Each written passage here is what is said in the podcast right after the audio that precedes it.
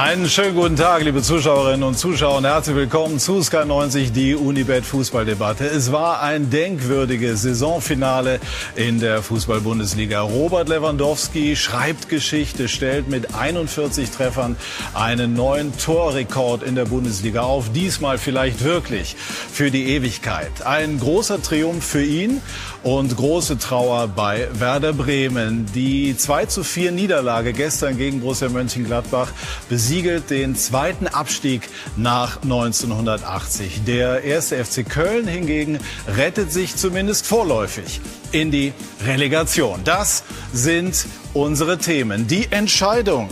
Frank Kramer und Bielefeld machen die Überraschung perfekt, bleiben erstklassig. Thomas Schaf schafft kein Wunder an der Weser und Friedhelm Funkel und der erste FC Köln dürfen weiter hoffen, vermeiden den direkten Abstieg. Das Trainerroulette. So viel Bewegung auf den Trainerbänken gab es wohl noch nie. Flick, Nagelsmann, Hütter, Rose und andere verlassen ihre Clubs. Und plötzlich läuft es bei vielen Teams nicht mehr. Warum ist das eigentlich so? Und mit Müller zum Titel? In dieser Woche hat Joachim Löw seinen EM-Kader benannt. Thomas Müller und Mats Hummels kehren zurück und mit ihnen die Hoffnung auf Erfolg.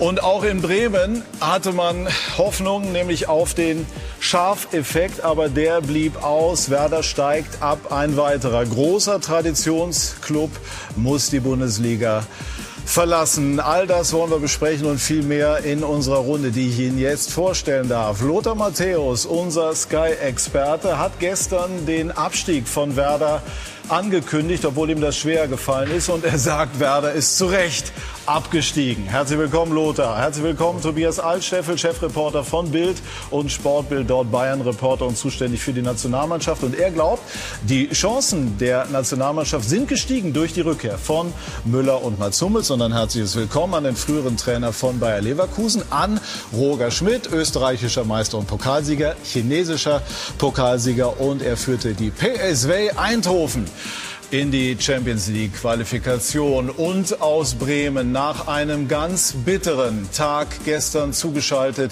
ist äh, der Europameister von 1996 ist der Chef des Aufsichtsrats von Werder Bremen Marco Bode. Einen schönen guten Tag Marco. Wie unruhig war nach dem, was Sie gestern erleben mussten, Ihre Nacht? Ja, meine Nacht und die, glaube ich, von allen Bremern und äh, Fans, die Werder überall in Deutschland auf der Welt hat, war bestimmt sehr unruhig. Es ist äh, gestern ein sehr trauriger Tag gewesen und heute ähm, ist der Tag äh, bislang noch nicht besser. Es fühlt sich ähm, ja sehr schmerzhaft an, weil wir spielen natürlich auch Fußball hier in der Region, um den Menschen etwas Positives zu geben, um sie zu berühren, um ihnen Freude zu geben. Ähm, und wenn man jetzt in die äh, überall in die traurigen Gesichter blickt, dann ist das natürlich sehr schmerzhaft und eine Erfahrung, von der wir gehofft hatten, dass wir sie nicht äh, erleben müssen. Lothar Matthäus hat große Spiele im Weserstadion Lothar bestritten und Werder als unmittelbaren Konkurrenten erlebt. Was verliert die Bundesliga durch den Abstieg von Werder? Ja, ein Teil der Bundesliga geht, weil äh, du hast es gerade richtig gesagt, äh, sie sind Meister geworden, Pokalsieger, internationale Spiele. Ich habe nicht nur Schlachten in, äh, in Bremen gespielt, sondern auch Bremen begeisterten Fußball am Fernsehen zugeschaut, in äh, im Europapokal. Und äh, große Spieler, ja, ist auch mit großen Namen verbunden, nicht nur Spieler, sondern auch Trainer Otto Rehagel, auch Schaf und so weiter. Und äh, ja, man hätte es nicht glauben können bis, äh, bis März, aber es ist dann was passiert, was vielleicht äh, Marco uns besser erklären kann in den letzten zehn Spielen. Und wenn du dann nur einen Punkt holst, dann muss irgendwas nicht gestimmt haben. Und äh, deswegen habe ich auch gestern dann gesagt, dann ist man auch verdient abgestiegen, weil man hat es ja in der eigenen Hand gehabt. Man hat viele Chancen gehabt, man hat viele äh, Möglichkeiten gehabt, mhm. äh, sich da frei zu schwimmen, Punkte zu holen. Und äh, irgendwas stimmt nicht. Und deswegen meine Frage auch an Marco. Was würde er mit dem heutigen Wissen anders machen? Ja, gebe ich die Frage einfach mal so weiter. Marco Bode. Ja, zunächst mal, auch wenn die Formulierung vielleicht hart ist, ähm, aber gebe ich Lothar insofern auch recht, wenn man am Ende äh, der Saison auf dem 17. Platz steht, dann äh, hat man das irgendwo auch verdient. Und natürlich ähm, ist in den letzten zehn Spielen seit unserem letzten Sieg gegen Bielefeld, als wir ähm, dann 30 Punkte erreicht hatten, ähm, etwas verändert und etwas ist in die völlig falsche Richtung gelaufen. Ähm, ja, wir hatten in den Wochen danach auch schwere Spiele gegen Topmannschaften, ähm, wo man verlieren kann und da war auch, waren auch die Leistungen nicht durchweg desolat. Aber wir sind in einen Negativlauf gekommen. Die Mannschaft hat immer mehr an Selbstvertrauen verloren, ähm, ist immer ängstlicher geworden. Und äh, gestern äh, das Spiel gegen Gladbach hier zu Hause, wo wir ja immer noch die Chance hatten, durch eigene Kraft mindestens die Relegation zu erreichen, war auch sinnbildlich dafür, dass ähm, ja, der Mannschaft dann doch etwas fehlt, vor allem wahrscheinlich eine Robustheit ähm, im mentalen Bereich, vielleicht auch sozusagen diese gewisse Führung, die du in solchen Momenten dann brauchst auf dem Platz. Ähm, mhm. möglicherweise natürlich, wenn wir jetzt fußballerisch in die Details gehen, über die Saison auch noch mehr.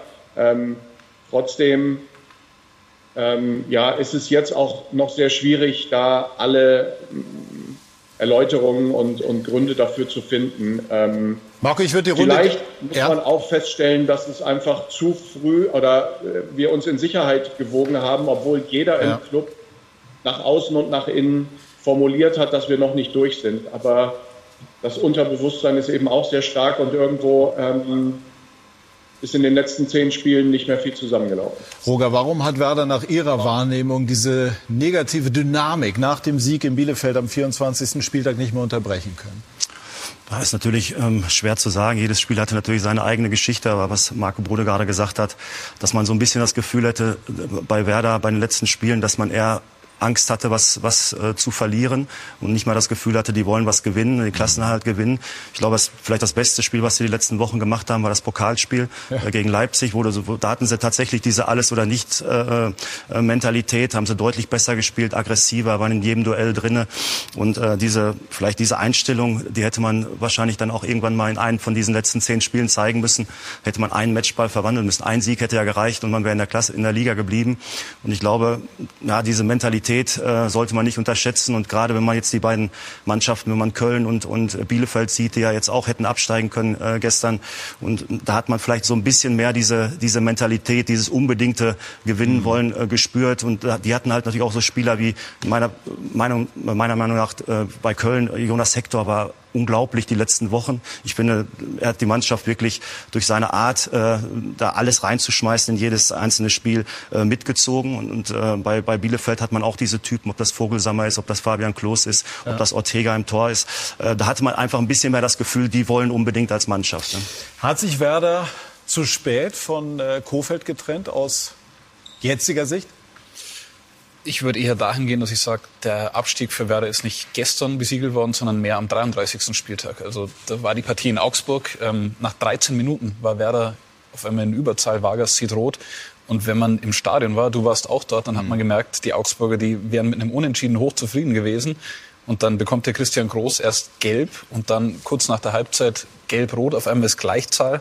Nur dadurch, dass es diese Gleichzahl gegeben hat, kam Augsburg ins Spiel und hat am Ende gewonnen. Das wäre für Werder Roger hat es gesagt, es gab Matchbälle und das war der Matchball und den hätte man verwandeln müssen. Und da durch diese, ja, ich glaube, Kofeld hat es gesagt, dümmste rote Karte der Saison, ähm, hat sich Werder da selbst um den Klassenhalt gebracht. Ja, es gibt immer einzelne äh, Punkte, die dazu beigetragen haben. Gestern David Selke, die Chance zum 1 zu 1. Also die muss er halt reinmachen. Und solche Dinge, wie in Augsburg passiert sind mit der roten Karte oder gestern diese Riesenchance, wäre vielleicht Bremen voll im Spiel gewesen, wäre das 1 zu 1 gewesen, hätte vielleicht so einen positiven Effekt geben können für die Mannschaft. Und diese, diese Momente, haben sie nicht für sich genutzt, sondern eigentlich im Endeffekt haben sie sich immer wieder geschwächt. Die Chance vergeben, die rote Karte in Augsburg und es waren dann natürlich Punkte oder Momente, wo sie dann dadurch auch wahrscheinlich Punkte liegen haben lassen. Würden Sie sagen, Marco, dass der Impuls, äh, sich von Kofeld zu trennen, der im Grundsatz gut zu Werder natürlich passt, zu spät kam? Also zunächst mal äh, würde ich die, die Einschätzung unterstützen. Es gab auch in den vergangenen Wochen noch Situationen und Momente, die in unsere Richtung hätten gehen können.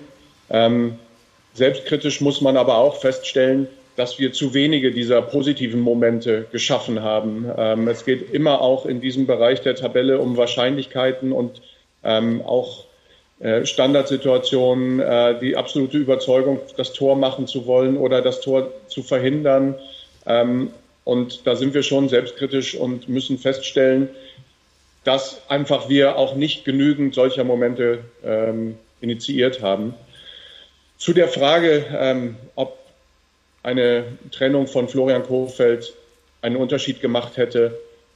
Ich äh, kann nur sagen, dass wir ähm, uns ja diese Entscheidung und auch alle anderen Entscheidungen, die wir in dieser Saison getroffen haben, auch schon vor der Saison, was die Kaderzusammenstellung angeht, nicht leicht gemacht haben und immer ähm, mit dem besten Gewissen versuchen, das Richtige zu tun. Äh, alles andere ist jetzt auch hypothetisch. Ähm, wir haben sicherlich in Bremen eine, eine gewisse Philosophie, auch niemals leichtfertig ähm, einen Trainer entlassen zu wollen. Und die Überzeugung in die Arbeit und in die Kompetenz und Persönlichkeit von Florian war immer groß. Ähm, und äh, so verrückt das klingt, die ist ja jetzt auch nicht ähm, in eine ganz andere Richtung gegangen. Aber natürlich müssen wir festhalten, dass er es gemeinsam mit der Mannschaft in diesem letzten Drittel der Saison nicht hinbekommen hat, äh, da nochmal die Wende zu schaffen. Die äh, Personalie Frank Baumann wird von vielen Fans sehr kritisch gesehen und man kann sicherlich auch sagen, wenn so etwas passiert, was passiert ist, dann hat der Sportdirektor logischerweise auch seinen Anteil äh, daran. Werden Sie an ihm festhalten oder werden Sie sich von Baumann trennen?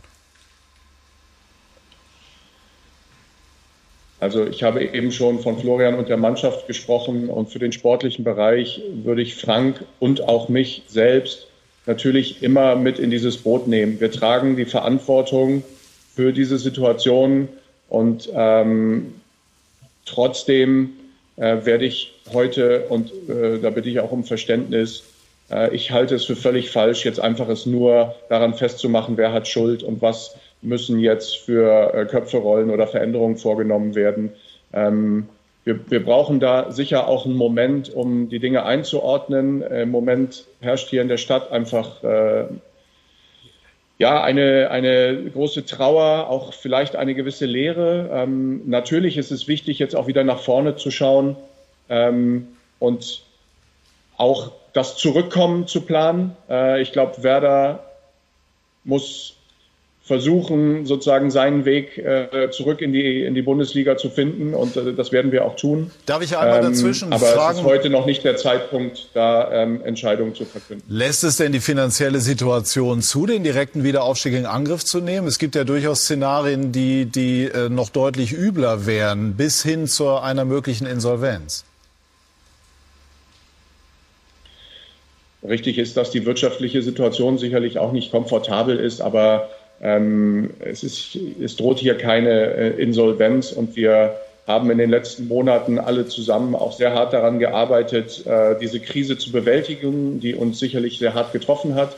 Ähm, insbesondere die, durch die Corona-Pandemie, aber zugegeben auch durch äh, insbesondere im Sommer 2019 einige ähm, strategische Entscheidungen auch in der Kaderplanung, die die Situation verschärft haben im Nachhinein, weil diese Saison im vergangenen Jahr ja auch schon sehr krisenhaft war. Ähm, Welche aber meinen Sie? Ich Toprak, bin Selke zuversichtlich, so dass Werder, Entschuldigung, ich bin zuversichtlich, dass Werder auch die wirtschaftliche Situation in den Griff bekommen wird und auch in der Lage ist, eine ähm, wettbewerbsfähige Mannschaft in der zweiten Liga zu präsentieren. Ich gebe das kurz in die Runde, Lothar. Ist das ähm, sinnvoll, jetzt mit ruhiger Hand die Situation zu analysieren? Oder ähm, bist du der Meinung, Werder muss aktiver jetzt handeln. Sie, Sie, werden aktiv handeln, aber ruhiger wie andere Vereine, weil ja. es ist einfach alles ein bisschen ruhiger in Bremen. Ist es zu ruhig manchmal? Ja, ab und zu gehört auch ein bisschen äh, ja, der, das Medienspektakel dazu, aber Bremen ist Bremen und das waren sie in den letzten 40 Jahren, wo sie, wie wir vorher schon gesagt haben, tolle Fußballabende, tolle Fußballfeste gefeiert haben, Riesenerfolge. Bremen waren noch nie Lautsprecher, sie waren eben hanseatisch, ruhig, gewissenhaft, klar denken. Und ich glaube, die Zeit braucht jetzt der Verein. Und äh, jetzt aus diesen Emotionen heraus Entscheidungen zu treffen, wie Marco gesagt hat, das wäre total nicht Bremen. Und es wäre auch nicht richtig, sondern sie analysieren Wobei und werden. Ich, ja. Hallo?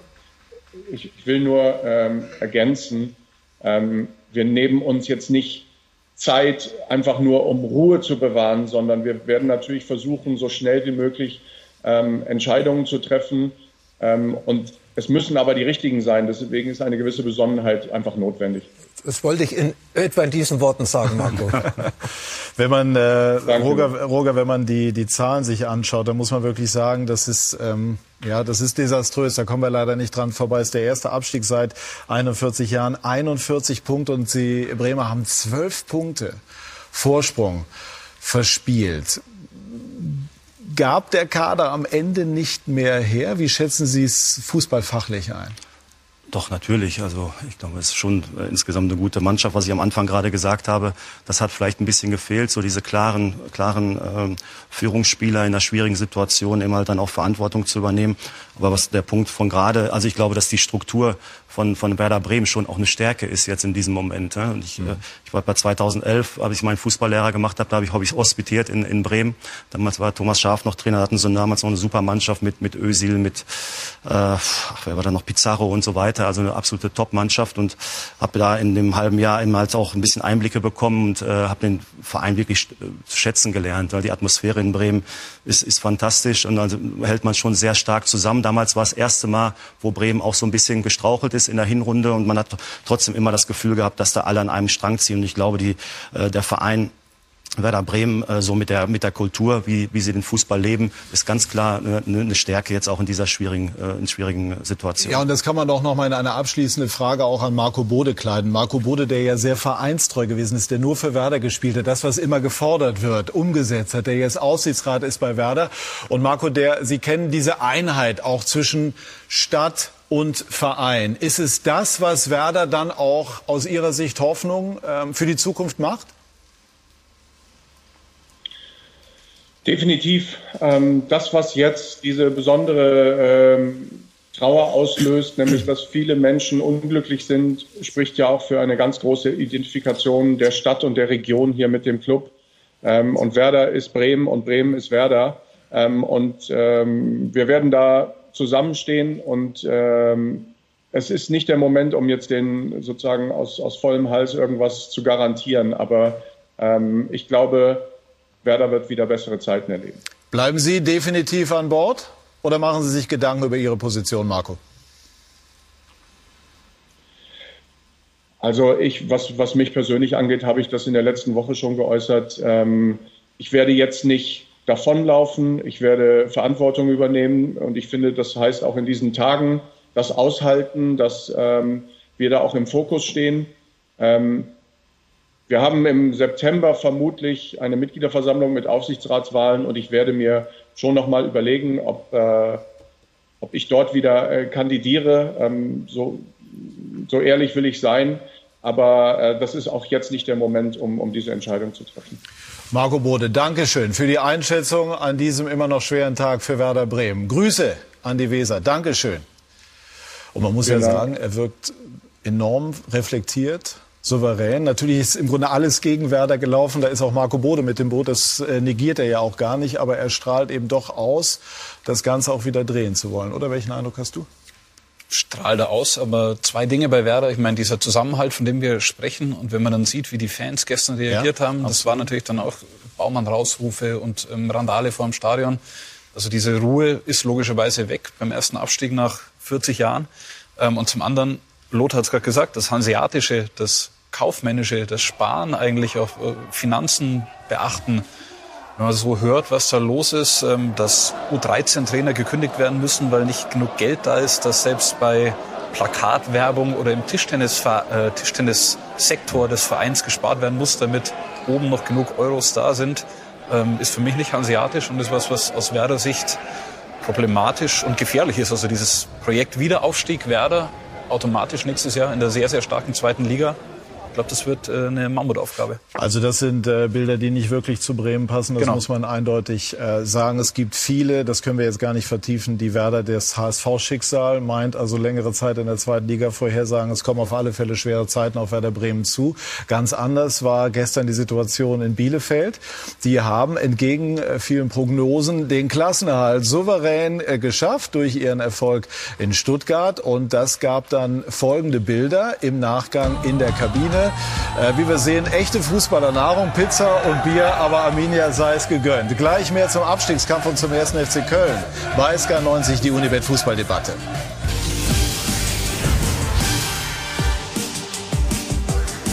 Wir sind zurück bei SK90, die Kia Fußballdebatte. Gratulieren nochmal ganz herzlich Arminia Bielefeld. Werder Bremen, wir haben es eben mit Marco Bode besprochen, ist abgestiegen und der erste FC Köln geht in die Relegation. Gleich sprechen wir über die Kölner. Einsatz noch, Lothar, oder auch zwei.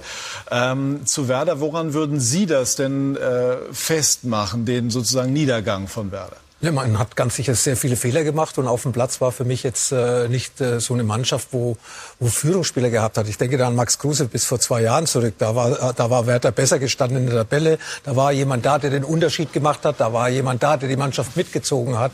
Ja, dann so ein bisschen Gesicht von Werder Bremen. Ähm, dieses Jahr in der Mannschaft habe ich nicht diese Gesichter gesehen, nicht diese Führungsspieler, was wir auch vorher schon ein bisschen so ähm, ja, angeführt haben. Und deswegen glaube ich auch, dass eine Mannschaft schon Führung braucht, gerade in so schwierigen Situationen, wie sie Bremen in den letzten zehn Wochen gehabt hat. Und dieser Führungsspieler war einfach nicht vorhanden. Und der erste FC Köln, Roger Schmidt, hat Führung von außen von einem Trainer Routinier, von einem Fuchs, von äh, Friedhelm Funkel, der die Kölner jetzt in die Relegation zumindest geführt hat. Wie viel macht der Faktor Erfahrung aus in so einer Situation? Ich glaube sehr viel. Also ich glaube, das war schon eine schwierige Aufgabe, die Friedhelm Funkel äh, da übernommen hat. Und wenn man gesehen hat, wie, wie Köln dann aufgetreten ist, relativ schnell, auch ich glaube, das erste Spiel war in Leverkusen, da haben sie schon sehr gut gespielt, äh, haben unglücklich verloren. Und danach eben halt auch das Spiel zu Hause gegen Leipzig war vielleicht das entscheidende Spiel, um, um den Relegationsplatz zu erreichen. Haben sie super gespielt, haben sie super gekämpft hat er auch ähm, erkannt. Ich glaube, Jonas Hector hat nachher Mittelstürmer gespielt und hat das fantastisch gemacht und hat eben halt äh, ja wirklich die Mannschaft so genommen, wie sie ist und hat versucht, eben halt sie bestmöglich einzustellen und äh, ja und ist jetzt belohnt worden. Also ich glaube schon. Also ich glaube, den Hector holen sie nach Eindhoven. Ne? Also so, so ja, der ist war sofort. Ja, sofort. Ich, ich, mag solche Spieler, die einfach in der Lage sind, äh, Verantwortung zu, Verantwortung zu übernehmen und auch mal solche Dinge dann zu akzeptieren und dann umzusetzen. Ne? Und, und äh, Lothar hat das ja gesagt, mit Max Kruse ist ja auch so ein Spieler, der macht ja alle Spieler um sich herum besser. Mal abgesehen davon, dass er natürlich auch ein Führungsspieler ist durch seine Art, aber auch durch seine fußballerischen Fähigkeiten, Spieler einzusetzen, Lücken zu reißen, selber torgefährlich zu werden, Tore vorzubereiten. Solche Spieler äh, äh, brauchst du ja auch. Wir werden ja nachher noch über Thomas Müller sprechen. Das sind ja genau diese Spieler, die eine Mannschaft einfach braucht, um, um, um Top-Leistung abzurufen und um halt auch die, die Potenziale der einzelnen Spieler freizulegen, weil jeder Spieler ist halt kein Bessermacher für die Mitspieler. Wenn man sich anguckt, welche Rolle Hector zuvor bei Gistol gehabt hat und jetzt ähm, bei Funkel wieder bekommen hat und wie du sagst, der war ja teilweise in der Dreierkette hinten zu finden, im Mittelfeld und im Mittelsturm, also eigentlich alle zentralen Positionen und der Funkelfaktor natürlich auch. Ich meine, der hat, ähm, das hatten wir im Sportbild berichtet, beim Spiel in Berlin nach 70 Minuten seinen Jungs gesagt, 0-0, ein Punkt, der reicht uns, weil nächste Woche, nächstes Wochenende gewinnen wir gegen Schalke. Und dieser Plan, jetzt ist er aufgegangen, zumindest mit der Relegation, ist natürlich genial. Äh, wenn er nicht aufgegangen wäre, hätte man gesagt, hätten sie da mal noch auf Sieg gespielt. Aber so können sie es immer noch packen. Und ich glaube, mit diesem, dieser Wucht von dem Spiel gestern sind sie in der Relegation auch Favorit. Ja, in den letzten Jahren hat er meistens derjenige gewonnen, der der 16. in der Bundesliga war, diese Playoff-Spiele. Und äh, ja, ich schätze, egal wer kommt aus der zweiten Liga, Köln ist der Favorit in diesem in diesem Spiel. Sie sind aber auch dann mehr unter Druck wie der Dritte aus der zweiten Liga. Aber trotzdem gerade mit äh, Spielern und einem Trainer, mit dieser Erfahrung, mit diesem Zusammenhalt, wie es Köln zurzeit ist. Zurzeit demonstrieren sie eine Einheit. Und ich glaube, das ist das Allerwichtigste in solchen entscheidenden Phasen. Wie schwer ist es eigentlich in so einem Spiel gestern dann die Nerven zu behalten? Es war klar, Köln muss gewinnen. Und Köln hatte Chancen, auch Hector hat Chancen vergeben. Und dennoch sind sie nicht hektisch geworden. Wie haben sie das geschafft? Ja, weil sie an, an, sich geglaubt haben. Also sie haben auch viele Spiele in den letzten Wochen so gestaltet, dass sie auch zum Schluss noch ihre Tore gemacht haben. Und äh, sie, sie ich glaube eben, dass du, du, jetzt mit Friedhelm Funkel derjenige gekommen ist, wo sie so ein bisschen auch äh, Vertrauen haben. Sie wissen, er kann Abstiegskampf, er hat die Erfahrung, er führt die richtigen Gespräche, er sieht, was braucht der Spieler, braucht ein bisschen Streicheleinheiten oder braucht ein bisschen Druck und so weiter und hat sich auch die Führungsspieler mit ins Boot geholt in seinen Entscheidungen. Ich glaube, das ist auch wichtig für die Mannschaft, dass die Spieler da mit in die Verantwortung zumindest eingebunden werden. Mhm. Der hat auch mutig gespielt, mhm. ne, finde ich. Was auffällig war bei, bei Köln, dass man wirklich das Schicksal in die eigene Hand genommen hat. Ne. In allen, in allen Spielen hat man versucht, nach vorne zu spielen. Und gestern, der Glaube war natürlich immer da, weil die sich alle paar Minuten haben die sich eine riesen Torschance äh, rausgespielt. Also die waren in, in, der Lage, fußballerische Lösungen zu finden und dann eben halt auch das, auf das entscheidende Tor zu warten. Und ich glaube, wenn man gestern ein bisschen gesehen hat bei Bremen nach dem 1-0, nach dem frühen 1-0, natürlich war das ein katastrophaler Start in das Spiel, äh, auch für die Psyche. Aber auch danach war man nicht wirklich aktiv, sondern hat weiterhin abgewartet und versucht, eben halt auf Momente zu warten, wo man dann äh, in, einer, in, einer, in einer Kompaktheit Bälle gewinnt, anstatt mal zu attackieren. Ich glaube, so in so einer Phase ist Mut schon eine guter, äh, gute, gute Haltung für solche Spiele. Und das hat, glaube ich, Friedhelm Funkel ganz klar auf die Mannschaft übertragen. Weil wie Funkel an der Seitenlinie steht und diese Autorität verkörpert und eigentlich diese Ruhe hat, wir schaffen das schon irgendwie mit all seiner Erfahrung, mit so vielen Spielen, die er im Abstiegskampf auch äh, als Trainer gehabt hat. Man hat gemeint, wenn man ihm ins Gesicht blicken konnte, wenn die Kamera auf ihn gerichtet war, der weiß, irgendwann machen wir das Tor. Und äh, so kam es dann auch. Ja, man hat immer so den Eindruck, hat so diesen Masterplan. Auf der anderen Seite ist Thomas Schaaf ja auch total erfahren, aber er hatte eben nur dieses eine Spiel. Bei Funkel hat man so das Gefühl, er hat das wirklich so längere Zeit auch schon durchgeplant. Stichwort Berlin, dort lieber das torlose Remis nehmen holen, ne, ne, und dann äh, Schalke schlagen. Welche Rolle spielt das, Lothar, als Spieler, wenn man weiß, der da draußen, der hat gefühlt alles im Griff.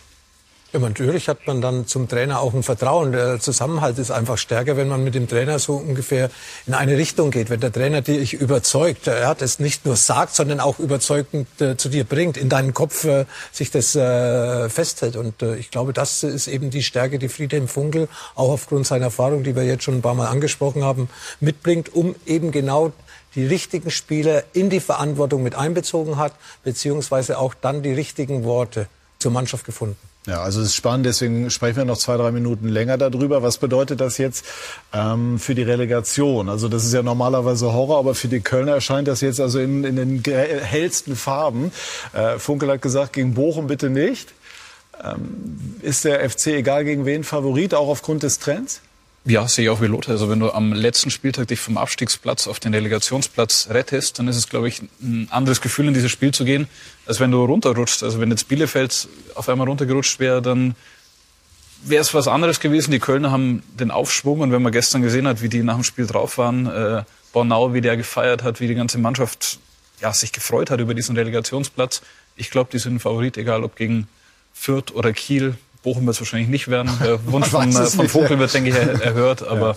ich tippe mal auf Fürth gegen Köln und dass Köln dann der Favorit ist. Gut, in Köln gab es äh, gestern übrigens auch unschöne Szenen, Szenen, die äh, kein Mensch braucht.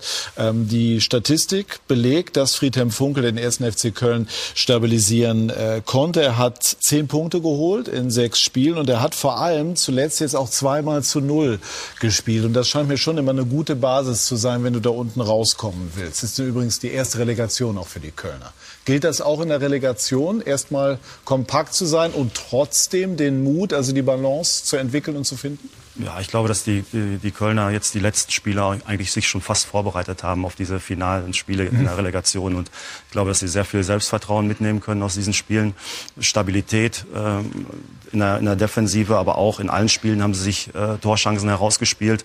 Sehr, sehr schöne Tore auch geschossen. Deshalb sind sie natürlich äh, Favorit, aber darf man nicht unterschätzen. Ich glaube, das Rückspiel ist dann äh, auswärts, auch wenn man natürlich jetzt keine Zuschauer im Stadion hat, aber trotzdem ähm, ist es immer gefährlich. Und ich halte alle Mannschaften, die im Moment in der zweiten Liga oben spielen, auch für sehr, sehr stark, psychisch stark. Alle haben nicht damit gerechnet, überhaupt aufzusteigen in die Bundesliga. Und egal, wer das dann heute wird, ähm, wird das trotzdem eine sehr schwierige Aufgabe für Köln. Ich habe einige Relegationsspiele als Reporter begleitet, unter anderem den HSV in Fürth. Und da waren die letzten Minuten aus Hamburger Sicht sehr, sehr lang. Danach gab es dann das Spiel in Karlsruhe. Also Relegation ist der schiere Wahnsinn. Eine Tabelle will ich noch gerne ähm, ins Bild nehmen zum Abschluss der Diskussion über den Abstiegskampf. Und zwar äh, die Tabelle des Jahres 2006. Da schauen Sie mal, wie die aussah. Also vorne, das ist ja klar, aber dann Werder Bremen, Hamburger Sportverein, Schalke. Lothar, was sagt uns das? Ja, das könnte eine Tabelle sein im nächsten Jahr, wenn man den, in der zweiten Liga, wenn man den ersten wegnimmt, nämlich Bayern, so könnte die Tabelle vielleicht nächste Saison in der zweiten Liga zum Schluss aussehen. Also es ist ein Wahnsinn, was nächstes Jahr für eine Tradition in der zweiten Liga äh, sich da aufhält. Und äh, natürlich wünscht man jeden Verein den Aufstieg, natürlich großen Traditionsvereinen vielleicht ein bisschen mehr, äh, beleben auch das Geschäft. Aber es ist auch schön, dass es so Überraschungen gibt, wie vielleicht Holstein Kiel heute, die dann das erste Mal in der Bundesliga spielen würden. Also das ist ja schön. Und es ist auch schön, dass man nichts planen kann, weil man muss sich immer mit der Aufgabe beschäftigen, man muss das Beste herausholen, Planungen etc. etc. Vielleicht hätte Bremen schon letzten Jahr einen Weckruf ein bisschen hören müssen, wo sie auch in der Relegation mit viel Glück dann gegen Heidenheim sich durchgesetzt haben. Also es gibt Dinge, die man auch genauer beobachten muss, wie man es vielleicht beobachtet hat. Gut, die zweite Liga komplett dann in der kommenden Saison, die Liga der großen Traditionsvereine, ja. vieler großer Traditionsvereine. Die Trainer haben in dieser Saison, das kann man schon so sagen, die Schlagzeilen bestimmt. Sie haben auch zum Teil Vertrauen verspielt. Wir werden gleich bei SK90 die Kia Fußball, die Unibet Fußballdebatte darüber debattieren, unter anderem über solche Aussagen, die nur eine geringe Verweildauer hatten. Bleiben Sie denn? Ich, ich bleibe. Ich habe Vertrag bei Eintracht Frankfurt, fühle mich wohl und deswegen gibt es jetzt einmal äh, überhaupt keine Diskussion.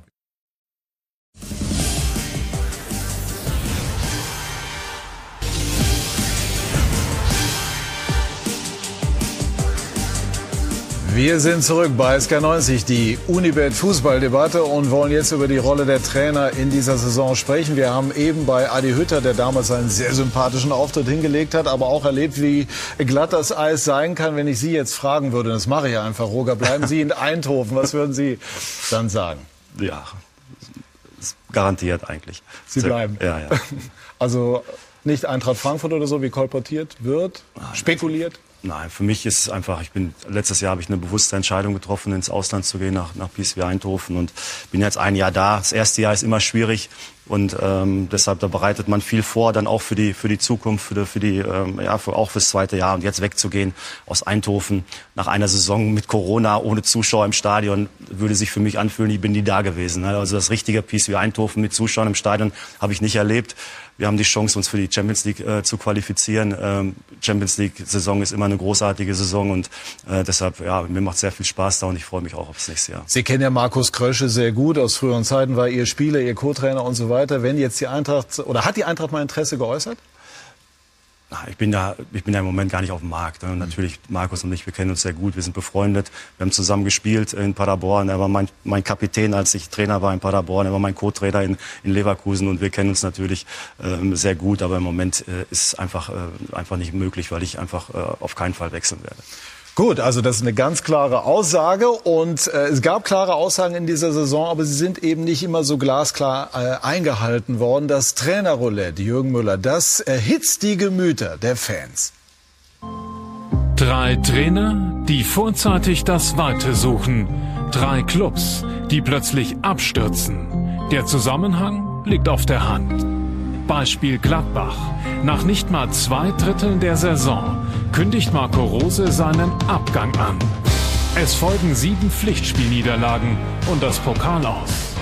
Noch gravierender die Auswirkungen in Frankfurt.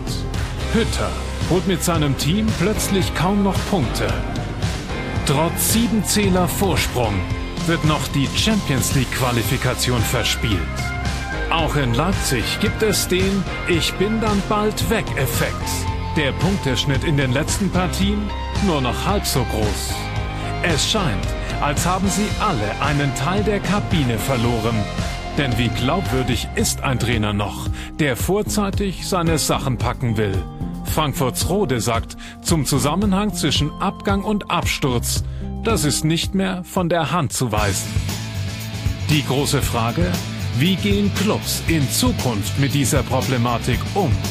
Das Einfachste wäre, keine Trainer mit Ausstiegsklauseln zu verpflichten. Doch immer mehr Kandidaten bestehen darauf. Als Fan würde man sagen, ja, das kann ja, nicht sein. Also jetzt kann man sich noch nicht mal mehr auf die Trainer verlassen. Und was ist denn da los? Was für ein hysterischer Markt.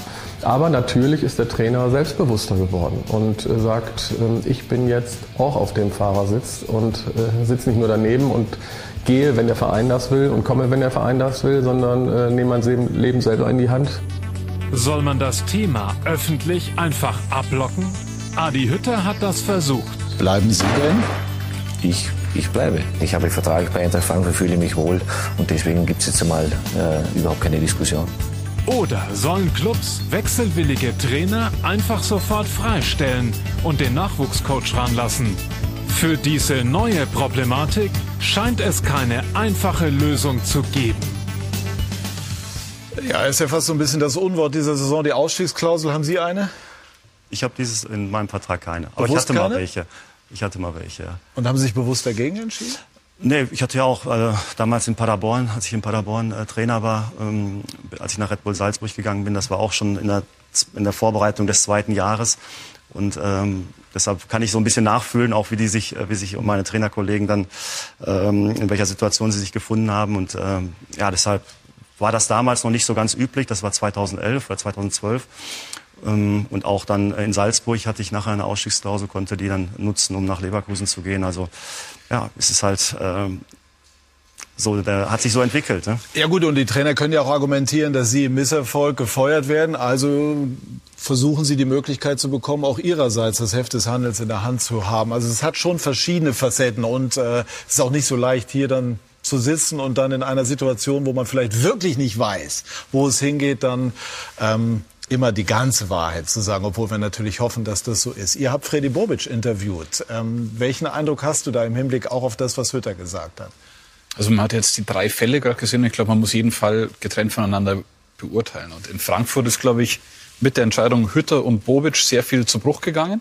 Und ähm, da gab es ab dem Zeitpunkt, wo klar war, die gehen im Hintergrund Machtkämpfe, Hellmann, Bobic und so weiter. Da lief sehr viel verkehrt. Und Bobic hat bei uns im Interview gesagt, als Hütter die Aussage bei euch in der Sendung getroffen hat, hat er definitiv noch nicht Gladbach die Zusage gegeben und nicht mal mit Gladbach verhandelt. Also da sagt er, da ist er sich ganz sicher, hat mit Hütter ein sehr gutes Verhältnis, aber man muss natürlich sagen, ab dem Zeitpunkt, wo klar war, Hütter geht und dazu noch Bobic geht, ist irgendwas schiefgelaufen in der Mannschaft und die haben dann die Champions League verspielt. Also es ist äh, eindeutig, ja, es ist nicht von Hand zu weisen. Sind halt so Vertrauensverhältnisse zwischen Mannschaft und Trainer. Und wenn man das ganze Jahr predigt, wir schaffen das gemeinsam, gemeinsam, gemeinsam und das sind unsere Ziele und das sind unsere Wege. Und irgendwann fühlst du dich als Spieler nicht mehr ganz ernst genommen, wenn der Chef, also der Trainer praktisch äh, den Verein dann verlässt, obwohl das man Wochen vorher noch äh, irgendwie Ziele ausgegeben hat, gemeinsame Ziele, Champions League, nächstes Jahr können wir Champions League zusammenspielen, können ja bei Hütter so ein bisschen auch äh, seine Ansprache sein, das ist jetzt unser großes Ziel, jetzt stehen wir da oben, jetzt schaffen wir das gemeinsam. Und dann gehst du ein paar Wochen später, verlässt du den Verein. Und äh, Sebastian Rode, glaube ich, hat es in einem mhm. Interview gesagt, dass eben da dann doch mit der Mannschaft was passiert ist. Und die, die Punktezahl, die spricht ja auch ein eindeutiges Zeichen, dass da was passiert ist durch diese Wechsel von Marco Rose nach Dortmund, München-Gladbach im Tief, sieben Spiele, glaube ich, verloren. Äh, Hütter nicht mehr die Punkte geholt. Nagelsmann auch seit äh, vier Wochen mit Leipzig nicht mehr so erfolgreich mhm. oder auch nicht mehr die Punkte geholt. Pokalendspiel verloren. Also die Zahlen sprechen eben dann im Endeffekt in diese Richtung, dass die Trainer mit ihren Entscheidungen, die ich ja alle akzeptiere, aber doch hat es irgendwas im Verein mit der Mannschaft äh, im Negativen beeinflusst. Aber trotzdem schwer verständlich, weil wenn eine Mannschaft so viel Bock auf die Champions League ja. hat und eigentlich reinkommen will und auf einmal ist es wie abgeschnitten und es funktioniert nichts mehr, ähm, schon ja. eine ganz eigene äh, Dynamik, die da im Verein und, und da sieht man wieder Bayern München. Hansi Flick hat auch vor zwei Monaten, drei Monaten eigentlich ja schon angedeutet, dass er geht. Aber da ist eigentlich nichts Großes passiert, sondern da hat die Mannschaft weitergespielt. Da waren eben diese Führungsspieler wieder da, wie ein Neuer, wie ein Müller, wie ein Kimmich, ein Lewandowski, sagen, ob jetzt der Flick da draußen sitzt oder irgendjemand anderes, das ist uns egal. Lewandowski, ich will 41 Tore schießen, wir wollen Meister werden, wir wollen vielleicht die 100 Tore knacken oder die hatten sich immer neue Ziele gesetzt und das hat dann in der Mannschaft so eine Kettenreaktion bewirkt. Das war in Leipzig nicht der Fall, das war in Gladbach nicht der Fall und es war vor allem auch nicht äh, äh, in Frankfurt der Fall. Also mhm. da haben diese Spieler so ein bisschen gefehlt, die dann sagen, okay, ist doch egal, ob jetzt der Trainer geht oder nicht. Wir spielen doch für uns, wir spielen für unseren Erfolg. Wir haben unsere Ziele. Da muss eine Mannschaft aber sehr reif sein. Ja, aber dieser Kausalzusammenhang, dass man sagt, der Trainer gibt bekannt, er geht und deswegen treffen wir keinen Ball mehr, der erschließt sich mir nicht. Also natürlich kann es eine Erklärung sein, aber wie die Bayern auch gezeigt haben, ist, ist jetzt nicht die Ausrede für alles. Und für dass Frankfurt auf einmal auf Schalke verliert, äh, kann ich nicht sagen, das liegt nur daran, dass Hütter in der nächsten Saison nicht mehr unser Trainer ist. Ich glaube, es liegt nicht nur daran, aber Leistung im, im Hochleistungssport setzt sich ja schon aus verschiedenen Komponenten zusammen. Und wenn eine Komponente wegbricht, so wie Lothar das eben skizziert hat, dann kann halt schon, können entscheidende Prozente fehlen. Vielleicht ist das ein Erklärungsansatz. Ja, klar, das, äh, also dass das natürlich einen gewissen Einfluss hat, steht ja. außer Frage, weil natürlich das auch ein Medienthema ist ja, und damit beschäftigt sich die Mannschaft auch. Aber ich sehe das natürlich auch so, auch jeder einzelne Spieler von Eintracht Frankfurt möchte natürlich Champions League spielen. Ne? Das, mhm. Und deshalb äh, glaube ich, äh, brauchen die jetzt nicht das, äh, das Alibi, dass unser Trainer geht und, und äh, deshalb äh, wollen wir das jetzt nicht mehr, sondern ich glaube schon, dass die, äh, dass die Motivation bei jedem einzelnen Spieler da war. Vielleicht gab es ein bisschen Störfeuer. Vertrauen? Es geht um Vertrauen natürlich, aber wenn man mal die ganze Saison von Eintracht Frankfurt sieht, ich glaube, die haben nicht so gut angefangen und haben dann einen super Mittelblock gehabt, wo die wirklich super gespielt haben, auf sehr hohem Niveau zuverlässig gespielt haben, haben sich dadurch die Champions League äh, ähm, in Reichweite äh, gebracht. Dann gab es gleichzeitig eben die Probleme mit, mit Dortmund, die dann äh, geschwächelt haben. Dadurch war Frankfurt eben halt äh, auf einen der ersten vier Plätze. Nach hinten raus haben sie kein gutes Finish gehabt. Ähm, aber wenn man jetzt mal hinguckt, so eine Saison ist, muss man immer im Ganzen sehen. Ne? Wenn Frankfurt jetzt das gute Finish am Ende gehabt hätte und wir sind dann Fünfter geworden, hätte man gesagt, war eine super Saison. Jetzt war die, war die eben halt in der Mitte super, nach hinten raus ein bisschen schwächer. Dortmund hat hinten raus nochmal nachgelegt. Mhm. Und am Ende die vier Mannschaften, die jetzt gerade oben stehen äh, für die Champions League Plätze, das sind halt auch dann insgesamt die besten Mannschaften diese mhm. Saison gewesen und auch vielleicht die besten Kader, äh, die man, äh, die man in der Bundesliga hatte. Aber wie viel Verantwortung hat ein Trainer als leitender Angestellter, auch mit wirklich sehr gutem Beispiel voranzugehen und nicht den Eindruck zu erwecken, er sei lediglich ein sozusagen ein Saisonarbeiter oder ein Projektleiter? Ja, das würde ich aber jetzt keinem von diesen Trainern unterstellen. Also ich glaube, dass sie sich hundertprozentig identifiziert haben mit ihren, mit ihren Vereinen. Ne? Und ich finde, die haben auch sehr gute Arbeit geleistet, alle.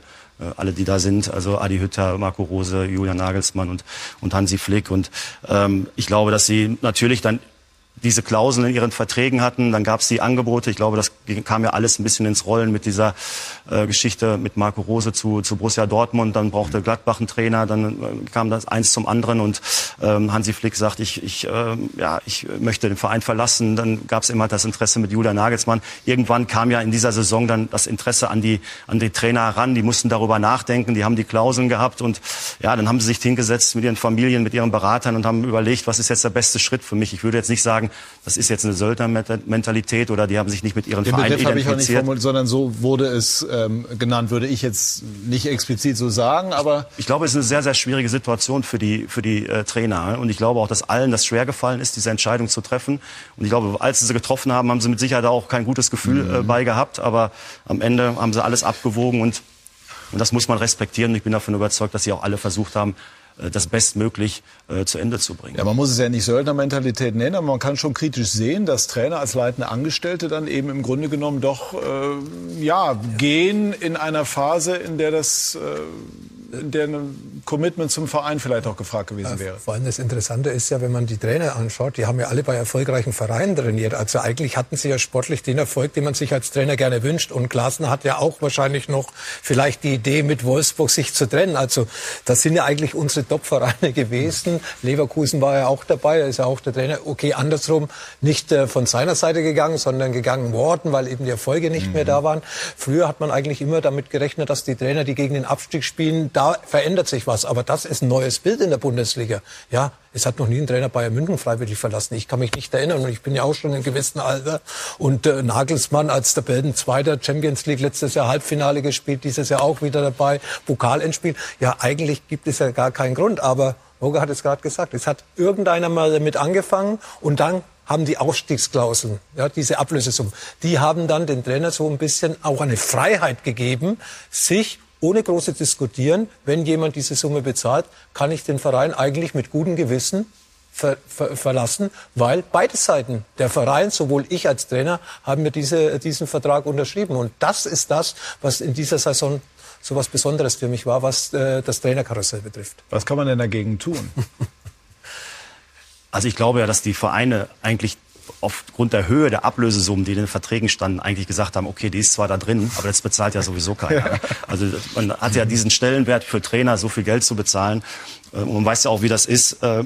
Wenn das schlecht anläuft, äh, dann irgendwie, man hat sechs, sieben Millionen Euro bezahlt für einen Trainer und du, es ist halt leider so, wenn du drei, vier Spiele verlierst, dann, dann stehst du halt äh, in der Kritik und äh, dann kann er sich das natürlich auch ganz schnell wieder in eine andere Richtung drehen. Ne? Deshalb glaube ich, dass eigentlich die Vereine, als sie das gemacht haben, haben gesagt, okay, die ist so hoch, das ist eigentlich, als wenn gar keine drin stände. Mhm. Und jetzt gab es auf einmal Vereine, die es bezahlt haben. Ne? Ja. Dortmund hat ein Riesenproblem gehabt ähm, und haben dann eben halt äh, mit Marco Rose dann eben halt den richtigen oder den, den, den für sie passenden Trainer identifiziert identifiziert und waren bereit, diese äh, Summe zu bezahlen und ja haben und Gladbach hat das Geld gekriegt und waren dann wieder bereit eben halt das ganz viele Geld eben halt für den Trainer von Eintracht Frankfurt zu investieren und ähm, deshalb äh, glaube ich dass man in Zukunft da anders drüber denken wird und ich glaube dass diese Klauseln glaube ich dass die eher verschwinden werden aber ich glaube, grundsätzlich wird es schon weiter Klauseln geben. Ich weiß nicht, inwiefern es dann Ausstiegsklauseln immer sind, aber was jetzt nicht jeder weiß, bei Hansi Flick war es auch so, da gab es eine, eine Klausel für beide Seiten.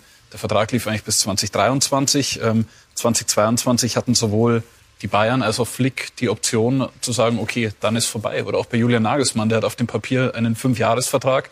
Aber nach unseren Informationen gibt es gewisse Exit-Szenarien, die vorher eingeplant wurden, dass die beiden Seiten sagen können, okay, wenn es nicht fünf geht, dann geht es vielleicht nur vier oder drei Jahre. Also, Hat Hütter eine in Gladbach? Was weiß man darüber? Haben wir vorher schon gerätselt, äh, wissen wir alle, glaube ich, noch nicht, aber ich bin jetzt auch weit davon entfernt zu sagen, äh, dogmatisch, ein Trainer darf keine Ausstiegsklausel haben. Also es liegt ja immer dann, in welcher Position ist der Trainer und in welcher Position ist der Verein.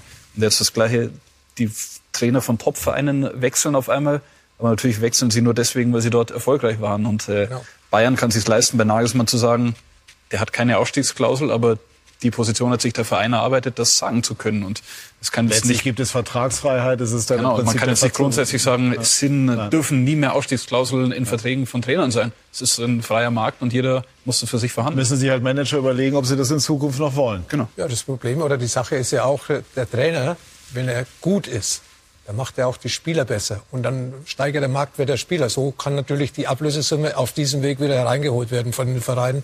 Und gerade wenn man diese Trainer sieht, die da hinten jetzt äh, bildlich zu sehen sind, die haben ja wirklich viele Spieler viel besser gemacht, als im Endeffekt auch den Marktwert der Spieler so gesteigert, dass eigentlich die Ablöse doppelt, dreifach und vierfach wieder zurückkommen würde, wenn eben es dementsprechend läuft.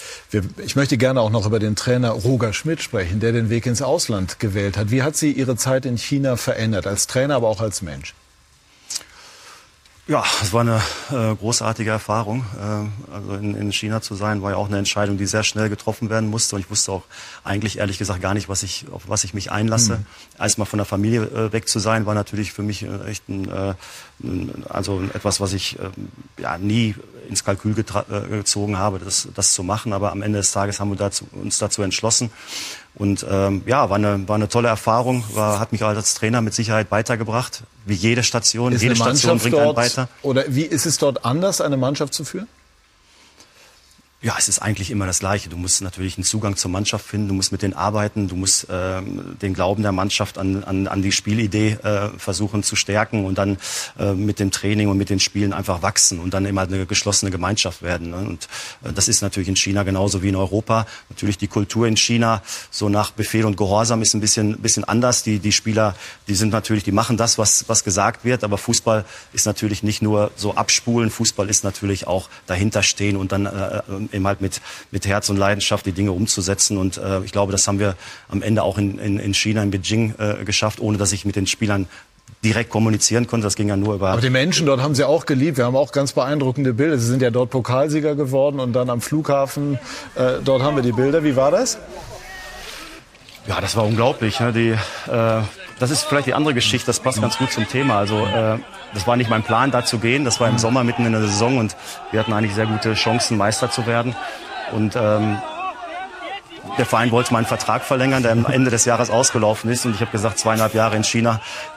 Sorry, aber ich muss dann wieder zurück nach Deutschland. Ich, ich, ich kann den Vertrag jetzt nicht nochmal verlängern. Und eigentlich bin davon überzeugt, wir hätten gute Chancen gehabt, Meister zu werden. Aber da hat der Owner gesagt, okay, wenn du nicht verlängerst, dann musst du gehen. Und dann bin ich halt gegangen. Ne? Warum war, gucken Sie so traurig dort oder sehe ich das jetzt nicht so richtig? Ja, das war schon sehr emotional. Also Weil war, Sie dann gehen mussten sozusagen? Ja, eigentlich eher ja. war ich ein bisschen überwältigt von den, mhm. von den Menschen am Flughafen. Das war schon, äh, äh, das war eine, sehr, sehr besondere Zeit, sehr anstrengende Zeit. Und ich wollte natürlich gerne nach dem Pokalsieg auch noch Meister werden mit dem Verein und dann, dann quasi so kurz vor Verschluss gehen zu müssen. Das war schon ich habe mich gefreut. Am Ende saß ich im Flugzeug und war glücklich, weil ich wieder nach Hause geflogen bin. Aber in dem Moment äh, mit den vielen Fenstern äh, am Flughafen, das war schon sehr besonders. War eindeutig noch vor Corona auf jeden Fall. ja, das, das war definitiv vor Corona. Ja, aber da sieht man ja auch, äh, dass er was bewegt hat in China. Das mhm. äh, sieht man an den Menschen, an dieser Verabschiedung, die ihn ja gerne nicht ins Flugzeug gelassen hätten. Und äh, deswegen auch dieses Emotionale. Und ich kann es natürlich nachvollziehen. Passportkontrolle, dann bist du erst mal alleine, dann kommst du ein bisschen runter und sagst, jetzt komme ich wieder heim zu meinen Wurzeln, zu meiner Familie, zu meinen Freunden. Zweieinhalb Jahre China ohne, ohne dem, was du eigentlich so als normaler Mensch ja immer dabei hast, nämlich deine Familie und deine Freunde und so weiter. Es war eben dann mehr der Beruf und ganz sicher hat man mit der Familie Kontakt gehabt über Skype und alles Mögliche. Aber man war eben nicht mehr da zusammen und ich glaube, ich kann das ja auch aus meiner Erfahrung sagen. Ich bin auch ein bisschen rumgekommen, gerade dann äh, nach meiner Karriere als, äh, als Spieler.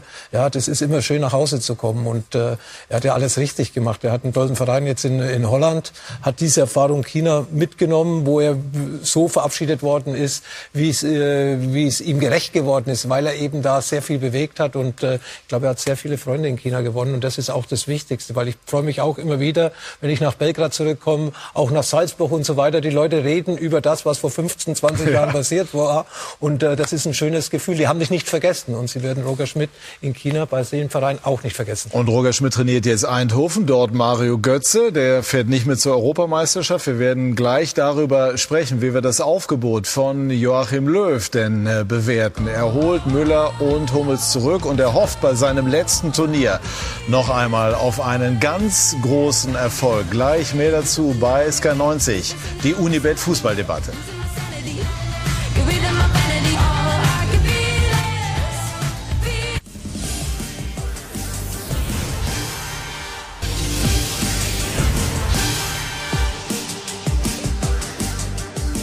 Wir sind zurück bei SK90, die Unibet Fußballdebatte und wollen uns jetzt unterhalten über die Chancen der deutschen Fußballnationalmannschaft bei der bevorstehenden Europameisterschaft. Und zunächst ein Wort zu Mario Götze, der nicht mitfahren wird, den Sie aber in Eindhoven trainieren. Äh, legendär ist ja der Satz von Joachim Löw vor dem WM-Finale, zeigt der Welt, dass du besser bist als Messi. Hat er zumindest im Training manchmal diese Qualität? ja gut, Messi, Messi ist, glaube ich, unerreicht. Ne? Also ich glaube, ähm, er gibt den Spruch, ähm, aber ich glaube, das, das steht ja außer Frage, dass Mario Götze ein außer, sehr außergewöhnlicher äh, Spieler ist. Insbesondere in seinen jungen Jahren natürlich gezeigt hat, welch großes Potenzial in ihm steckt und da äh, auf absolut äh, höchstem Niveau gespielt hat. Und dann hat er eben halt ein bisschen Probleme bekommen. Und ja, und jetzt ist er bei uns und hat bei uns natürlich schon äh, großartige Spiele gemacht, hat teilweise eben halt äh, auch genau diese, diese Leichtigkeit wieder äh, gezeigt. Äh, die Wie gehen Sie mit ihm um? Ist er ein sensibler Spieler, den man sehr genau führen muss? Ach, ist ein super netter Mensch. Ne? Also das ist das Erste. Also total relaxter, netter Mensch, super motiviert im Training, absolutes Vorbild. Äh, sehr komplett auch so als Spieler. Wird er ein bisschen reduziert so auf seine Geschmeidigkeit mit dem Ball, aber er ist halt auch jemand, der taktisch äh, sehr zuverlässig ist, der Bälle gewinnen kann, der die Mitspieler, das was ich ja gerade auch zu zu Kruse und so gesagt habe, besser machen kann um sich rum und ähm, war hatte ein zwei kleinere Verletzungen. Ich glaube, dass das zweite Jahr äh, sicherlich noch eine, eine Steigerung möglich ist und dann vielleicht ist er dann wieder so gut, dass er vielleicht sogar eingeladen wird. Ja, bringen Sie ihn noch mal auf absolutes Weltklasse-Niveau? Ach, das kann nicht, ist ja nicht nur, äh, an, liegt ja nicht nur an mir. Also ich glaube, dass das Umfeld äh, in Eindhoven für ihn jetzt äh, äh, ideal war nach der Zeit äh, in, in, bei Bayern und dann in Dortmund insbesondere. Und ähm, ja, und jetzt äh, muss man einfach sehen, dass wir als Mannschaft wachsen und da kann er natürlich eine sehr entscheidende Rolle spielen. Und ähm, wenn er diese Führungsrolle dann zeigt, verletzungsfrei bleibt, dann ist, warum soll er nicht nochmal Topniveau erreichen? Ich meine, er ist jetzt, glaube ich, 28 äh, oder 27 oder 28 äh, Jahre alt, also im besten Fußballalter äh, eigentlich. Und ähm, das ist natürlich schon unser gemeinsames Ziel, ihn dahin zu bringen, wo er, wo er auch schon mal war.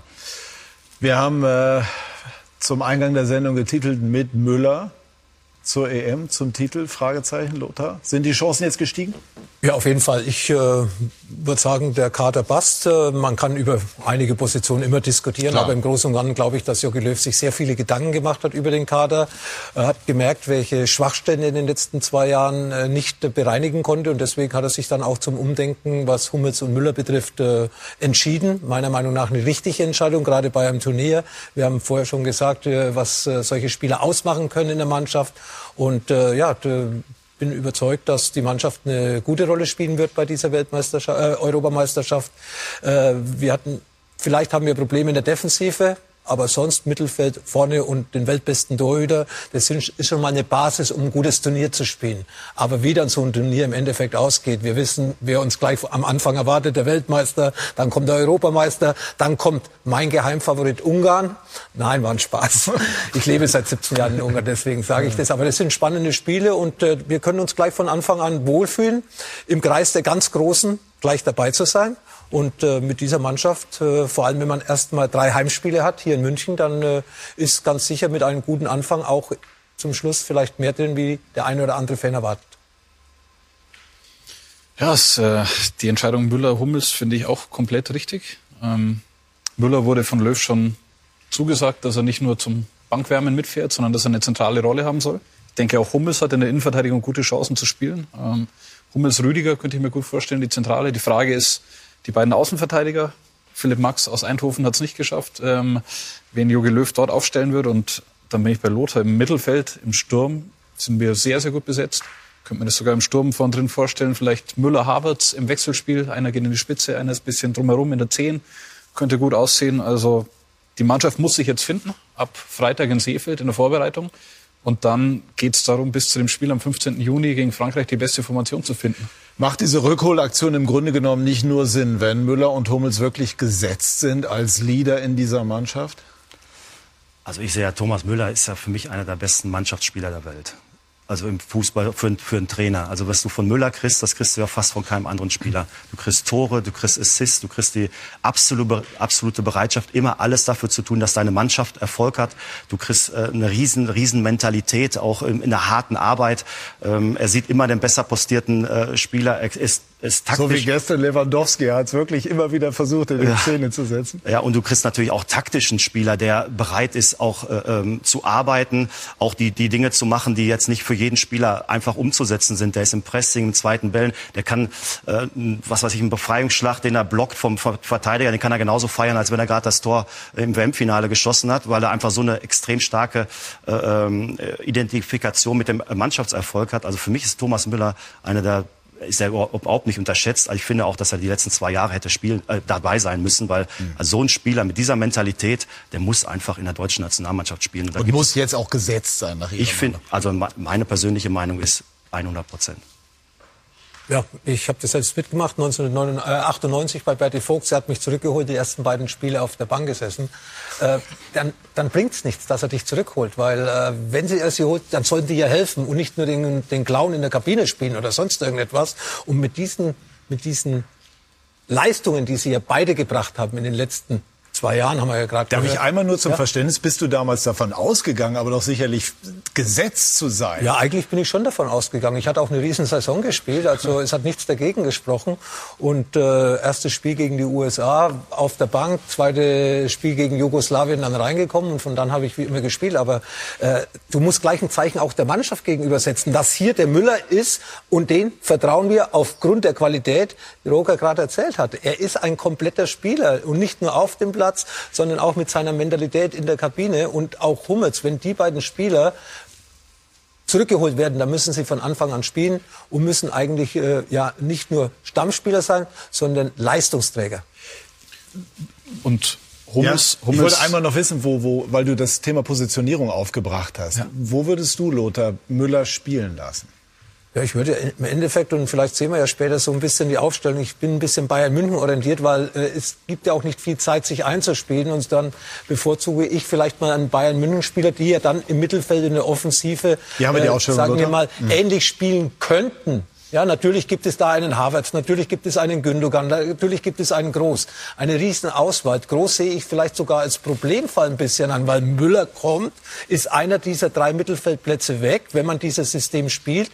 Kimmich ist unverzichtbar, also ist nur noch ein Platz frei. Ein Goretzka, der mit beiden im Verein spielt, ein Groß, der mit Riesenerfahrung Champions League Titel Weltmeisterschaften im Kader ist, oder ein Gündogan, der einer der besten Premier League Spieler in, der, in, in England war. Also da hat Jogi Löw dann die Qual der Wahl, aber das ist besser, wie wenn er diese Spieler nicht hätte. Aber dann muss er konsequent sein. Im Grunde muss er dann mindestens zwei große Namen auf die Bank setzen, wenn er das so machen würde. Und dann könnte Groß tatsächlich der Verlierer dann dieser Rückholaktion sein. Ja, also da glaube ich, äh, so weit wird es bei Löw auf gar keinen Fall kommen. Ja, es, da, es, es, geht nicht um die Vergangenheit. Das hat er 2018 gezeigt. Da hat er sehr viel auf 2014 gesetzt und hat sich falsch entschieden. Ich glaube, jetzt sollte er so aufstellen, dass er wirklich die, die zum jetzigen Zeitpunkt in der besten Form sind, dass die spielen. Und du würdest den Bayern-Block aufstellen? Als Vorteil sehe ich, ich würde auch Gündogan bringen, hätte ich kein Problem. Ich würde Havertz bringen, kein Problem, der es in Chelsea auch mittlerweile viel besser macht wie am Anfang, weil er auch durch Duchel Tuchel ist ein Gewinn für Jogi Löw. Drei Chelsea-Spieler, die im Endeffekt unter Thomas Tuchel bei Chelsea aufblühen. Ja, vor allem Rüdiger, den du vorher schon ins Spiel gebracht hast, den ich ja auch in meiner Anfangsformation habe, äh, spielt unter Tuchel ganz anders als unter seinen Vorgänger. Von dieser Seite her, ja, im Bayern-Block könnte ein großes Plus sein, aber auch Gündogan, Havertz sind Spieler, die dann im Endeffekt ja, diese Mannschaft oder diese Position mhm. eins zu eins spielen können. Also von dieser Seite, Jogi Löw hat eine große Auswahl. Er muss die richtigen Entscheidungen treffen. Wenn man Löw jetzt hört, auch bei der Mannschaftspräsentation, er sagt ja trotz der Rückkehr von Müller und Hummels, seine beiden Führungsspieler sind Neuer und Groß. Ja. Und ich glaube daher, ich verstehe, was du meinst. Der Fünfer Bayern-Block im Mittelfeld kann super funktionieren, aber ich glaube, groß ist für Jogi Löw ähm, unantastbar. Ja, vor allem wenn Goretzka spielt, dann hast du noch mal so ein bisschen Kraft im Mittelfeld. Einer, der die Wege macht von Strafraum zu Strafraum mit Geschwindigkeit und vorne auch den, den, Off äh, den Offensivteil unterstützt, weil er geht ja in den Strafraum. Er ist torgefährlich. Er ist auch noch kopfballstark. Sonst haben wir ja eigentlich relativ kleine Spieler in der Mannschaft. Also von dieser Seite sage ich mal Bayern Block, nicht weil ich ehemaliger Bayern-Spieler bin, und da vielleicht eine zusätzliche Sympathie habe, sondern eben aufgrund dessen, dass man eben jetzt auch wenig Zeit hat, ja, sich einspielen zu können. Und Goretzka wird fit zum Turnierbeginn, würde auch passen. Also insofern aber man weiß schon, welche Diskussion so am Horizont so langsam aber sicher aufblinzelt. Also das werden die Diskussionen sein. Mittelfeld und die Außenverteidigerpositionen. Ja, aber, aber ganz ehrlich, also jetzt alles gut und recht, Außenverteidiger. Aber wenn Groß draußen sitzt, wenn Gündogan draußen sitzt, dann weißt du ja, welche Diskussion ja, oder welche, welche Wenn, wenn Müller draußen sitzt und Kimmich draußen ja. sitzt, wird es auch eine Diskussion oder, geben. Deswegen habe ich hier immer noch mal nachgehakt. Jetzt stell mal ja. vor, also er holt Müller zurück und setzt ihn im ersten Spiel auf die Bank. Was ist denn dann los? Das wird nicht passieren, glaube ich. Ein No-Go. Das, das, das kann ich mir gar nicht vorstellen. Also, und dann, wenn es schief geht, nee, geht nicht. Ist halt eine harte Konkurrenzsituation. Es können halt nicht alle spielen. Das ist halt normal das Schicksal. Aber Müller wäre bei Ihnen gesetzt. Das habe ich also jetzt definitiv rausgehört. Was wäre mit Hummels? Ach, ist schwer zu sagen. Also ich persönlich finde ja auch, ich bin ein großer Fan von Jerome Boateng. Also ich finde, ähm, das ist ja auch ein Spieler, der ähm, gerade in so einer Turnierform, wo du nur, ähm, ich weiß nicht, bis zum Finale sieben oder acht Spiele hast, glaube ich. Äh, und da musst du ja von, von Anfang an da sein. Da brauchst du eine äh, entsprechende Balance auch in deiner, in deiner Mannschaft und auch eine gewisse Erfahrung und äh, auch eine Finalerfahrung. Jedes, jedes Spiel ist ja dann irgendwann äh, ein Finale. Und, und wenn man guckt, wie viele ähm, Spiele von diesem Kaliber auch Jerome äh, Boateng schon gespielt hat, dann ist das natürlich auch ein extrem außergewöhnlicher Spieler. Und wenn man jetzt einfach seine Leistung sieht, die letzten äh, ja, als letzte vielleicht zwei Jahre, dann war der äh, einer der besten deutschen äh, Innenverteidiger mit mhm. Sicherheit. Mhm. Und äh, deshalb könnte man darüber auch diskutieren, aber ich glaube, dass ähm, so Klar muss vielleicht irgendeiner auf die Bank, aber mein Gott, der Thomas Müller, der hat zwei Jahre zu Hause zugeguckt, denn der wurde ausgeladen aus der Nationalmannschaft. Ich meine, mit welcher Berechtigung? Ne? Klar hat er auch nicht gut gespielt bei der WM in Russland, aber warum, warum, warum Müller, warum Boateng, warum Hummels? Ne? Mhm. Also da wurden ja auch sehr harte Entscheidungen getroffen und jetzt zählt einfach das Leistungsprinzip und die besten, die best, best, äh, am besten funktionierende Mannschaft, die muss äh, letztendlich auf den, auf den Platz. Das zeigt ja durchaus auch eine gewisse Größe, finde ich, ne? dass Müller und Hummels hoch dekoriert sofort und umstandslos zurückkehren. Ja gut, Sie wissen natürlich, Löw hört auf und Sie haben eine Zukunft übers Turnier hinaus. Also Sie werden nicht nur als Notnagel für das Turnier geholt, sondern Sie können weiter bei der Nationalmannschaft bleiben. Und bei Mats Hummels, der hatte nie den Glauben aufgegeben, dass er nochmal zurückkehren wird zur Nationalmannschaft. Der hat mir mal erzählt, 2018 im dritten Gruppenspiel äh, gegen äh, Südkorea hat er diesen Kopfball beim Stand ja. von 0-0. Der, wenn drin ist, kommt Deutschland wahrscheinlich weiter. Er setzt ihn drüber. Deutschland scheidet aus und er hat gesagt, diese Scharte, die will er äh, ausbetzen. Und ähm, jetzt ist er wieder dabei. Er hat nie dran gezweifelt zu sagen, ja, wenn Löw ihn fragt. Und mhm. Ist auch auf jeden Fall Startelf-Kandidat. Und der Nachfolger von Jogi Löw heißt er wahrscheinlich Hansi Flick. Und äh, ich glaube, gerade da hat Thomas Müller sehr gute Karten, auch über die EM weiterhin zu spielen. Ja. Ein Wort, damit es nicht untergeht. Die Deutschen haben nicht Robert Lewandowski als Mittelstürmer, der spielt für die Polen. Ein Wort, Lothar, abschließend zu dieser historischen Leistung. War das die Saison seines Lebens von Robert Lewandowski? Ja, vor allem, wenn er sechs, sieben Spiele ja nicht mitgespielt hat, beziehungsweise war verletzt. Die Spiele konnte er nicht mitmachen. Dann ist er zwei, dreimal, glaube ich, auf der Bank gesessen. In Hoffenheim war er auf der Bank gesessen, in Köln sehr spät reingekommen. Und er hat äh, jede 60. Minute ein Bundesligator gemacht in der Zeit, wo er auf dem Platz war. Gerd Müller hat 78 Minuten gebraucht. Also von dieser Seite her, ja, wenn nicht er, wer dann? Und irgendwann ist auch mal ein Rekord nach knapp 50 Jahren da, um ihn zu brechen. Und äh, ich gönne es Robert Lewandowski. Ich glaube, jeder hat es ihm gestern gegönnt. Der Trainer, die Mitspieler äh, und auch die Bayern-Fans, auch wenn ein bisschen Nostalgie dabei ist, dass Gerd Müller da abgelöst worden ist. Aber Gerd Müller, glaube ich, freut sich für Robert Lewandowski mit, weil äh, er hat 49 Jahre einen super Rekord gehabt und es ist schön, dass eben Robert Lewandowski und auch verdient, dass er diesen Rekord getroffen hat. Und Gerd Müller bleibt trotzdem gebrochen. einmalig ja. und, und die Leistung von Robert Lewandowski ist auch einmalig. Also im Grunde genommen äh, beide. Und es gab ja dann sogar noch ein Geschenk von äh, Robert Lewandowski über Uschi Müller an Gerd, das er ihr mitgegeben hat nach dem Spiel. Also auch er hat das im, im Kopf und äh, will dem Gerd äh, alle Ehre erweisen und äh, ihm, ihm würdigen. So soll es auch sein. Das Zitat des heutigen Tages hat geliefert. Marco Bode, ich werde mir überlegen, ob ich noch mal kandidiere, aber all das in Bremen mit ruhiger Hand. Und weniger ruhig wird es heute zugehen bei uns, denn wir haben viel und spannenden Sport im Angebot. Was läuft wo? Wir haben Handball, wir haben Leichtathletik, wir haben die zweite Liga mit den Aufstiegsentscheidungen und auch mit den Entscheidungen im Kampf gegen den Abstieg. Und wir haben Sandra Baumgartner und Ralf Schumacher, den Grand Prix von Monaco Marco und Sandra, man kann schon sagen, das ist das Rennen des Jahres? Es ist immer ein Highlight, in Monaco zu sein. Erstmal Hallo nochmal von uns beiden auch in die Runde. Monaco ist immer eine Reise wert und auch immer für Überraschungen gut. Ralf haben wir auch schon gesehen in der Qualifikation. Charles Leclerc auf Pole. War nur die Frage, kann er sie behalten? Oder nicht? Was sind ja, deine Infos? Äh, die, äh, eben ist die äh, Pressemitteilung rausgekommen, dass er glücklicherweise kein Problem hat am Getriebe. Das heißt, er darf seine Position behalten. Er hat sie auch wirklich verdient. Es gab ja Spekulationen, ob er das extra gemacht hat. Also kann ich von hier aus sagen, hat er nicht, weil kein Fahrer würde mit so einer Geschwindigkeit das wollen. Er hat eine super Runde hingelegt und wir freuen uns natürlich auf einen spannenden Grand Prix. Verstappen war schneller. Und deshalb glaube ich auch, dass er die besseren Chancen im Rennen haben wird. Sind wir sehr gespannt, schauen wir drauf. Aber wir haben auch in unserer Vorberichterstattung ein wirkliches Sahnestück. Es haben sich nämlich Sebastian Vettel und Mick Schumacher zusammengetroffen zu einem ganz besonderen Memory-Spiel. Lege ich Ihnen und euch allen sehr, sehr ans Herz, da dabei zu sein. Ab 13.30 Uhr geht's bei uns los. Patrick, zurück zu euch. Danke an euch. Und ja, Monaco ist immer eine Reise wert, macht einen sehr guten Eindruck, auch in diesen besonderen Zeiten. Lothar, ähm, zweite Liga, heute konzentrieren wir uns mal auf die Aufstiegsentscheidung. Wer geht hoch? Ich glaube, dass es so bleibt, wie es zurzeit ist. Also wie Kräuter Fürth geht in, in die Relegation mhm. gegen, äh, gegen den FC Köln. Holstein Kiel und Bochum haben Hausaufgaben zu erledigen gegen unangenehme Gegner. Darmstadt immer unangenehm, weil sie auch eine gewisse Qualität haben. Sandhausen, ja, kämpft noch gegen den Abstieg, muss auch ein bisschen was tun. Also wird nicht einfach gemacht, aber ich glaube trotzdem, dass äh, es so bleibt, wie es zurzeit ist. Ganz kurz, Roger, was glauben Sie?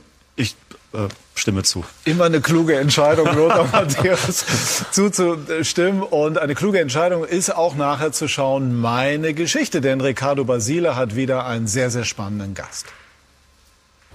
Er ist einer der beliebtesten Schiedsrichter dieses Landes und muss dennoch seine Karriere etwas unfreiwillig beenden. Wir sprechen aber über diese einzigartige Karriere mit Manuel Krefe.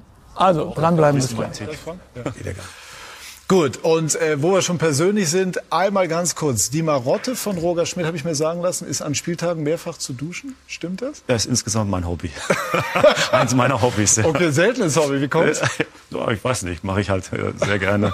Keine Ahnung warum, aber fühle ich mich einfach gut bei. Gut, wunderbar. Also bei meiner Geschichte wird es auch persönliche Dinge geben. Ich bedanke mich ganz herzlich bei der letzten Runde in dieser Saison. Bedanke mich bei Ihnen, liebe Zuschauerinnen und Zuschauer, für Ihr Interesse. Wir melden uns mit Sky 90 die Unibet Fußballdebatte im August wieder. Und jetzt empfehle ich Ihnen Sport hier bei Sky an diesem Sonntag. Tschüss und auf Wiedersehen.